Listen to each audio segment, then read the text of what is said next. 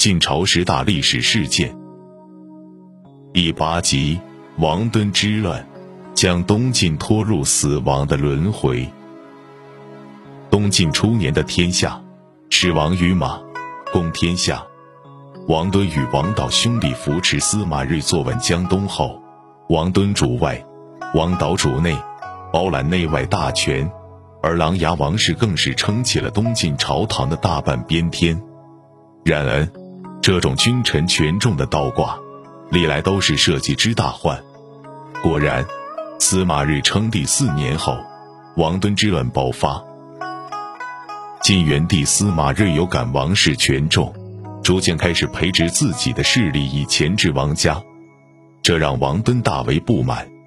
公元三百二十二年，王敦以清君侧为名，发兵建康。王敦军一路长驱直入，攻进都城。司马睿自知势弱，不得不让步，遂拜王敦为丞相，封邑万户。之后，王敦进行了一系列动作，肃清异己，掌控朝权，安排了一批自己的兄弟，亲信在重要的岗位上，又亲自都督宁、益二州。随后。王敦带兵返还武昌，继续遥控朝政。王敦之乱上半程，王敦完胜。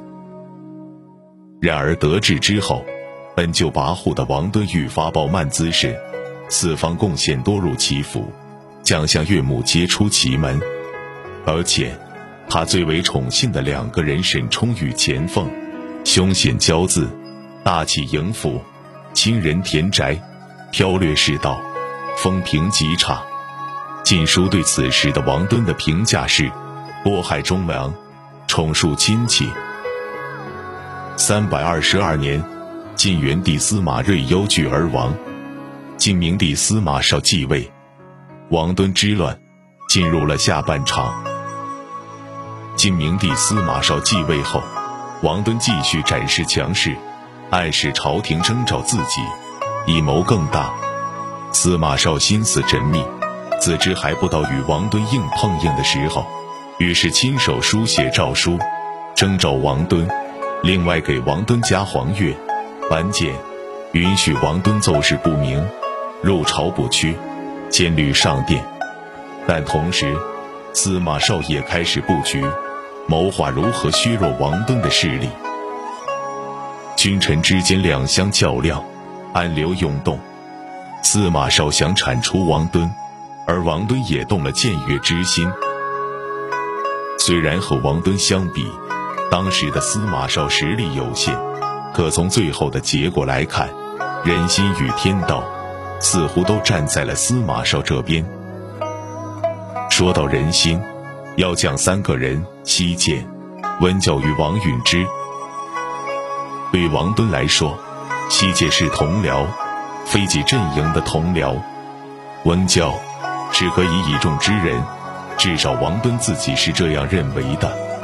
而王允之是自家堂侄，王敦非常喜欢他。这三个人亲疏有别，但都有一个共同点：反对王敦，站在司马绍一边。西涧的态度是比较鲜明的。曾经，司马绍任命西涧为兖州州长，兼扬州江西军区司令长官，镇守合肥，希望以西涧为外援。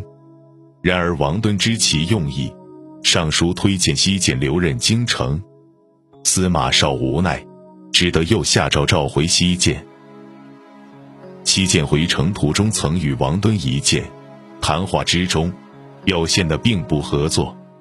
王敦手下一致认为应果断杀之，以除后患。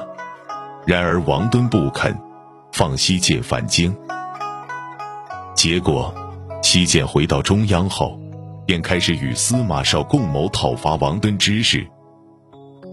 再说王允之，王敦的堂侄，这个十岁的孩子，聪明机警，王敦甚是喜爱，经常带在身边。有一天，王敦深夜饮酒，王允之不胜酒力，先到帐中休息。王敦与钱凤、开始在灯下商讨叛变之事。帐后的王允之听得一清二楚，但小小年纪的他，立刻警觉到此事的危险系数，于是故作宿醉状，呕吐得狼藉一片。钱凤告辞后，王敦忽然想起帐中有人，急忙举灯查看，发现王允之已经吐得一塌糊涂，深信其大醉，不再起疑。正巧。王允之的父亲王叔升任廷尉，王允之要求看望父亲，王敦送他回京。王允之遂把王敦、钱凤的阴谋如实告诉了父亲王叔。随后，王叔和王导共同奏报司马绍，并暗中安排戒备。最后说说温教，他的表现太精彩，简直是在上演一场无间道。王敦曾以温教为左司马，温教事事配合，深受王敦倚重，而且温教也很会和王敦的身边人相处，与钱凤打得火热。三百二十四年，王敦推荐温教为首都健康市长，希望让他当卧底，监视朝廷动向。温教走后，钱凤却对王敦说：“此人与朝廷往来过密。”不能信任。大概，温教已经料到，钱凤终会意识到自己是假意与之交好以博得信任，进而会劝王敦提防自己。于是，在临走前，温教故意演了一出戏。践行大宴上，王敦起身敬酒，敬到钱凤那里，钱凤还没有饮尽，温教便假装喝醉，发起酒疯。大骂钱凤：“你是什么东西？我文教敬酒，你竟敢不干了！”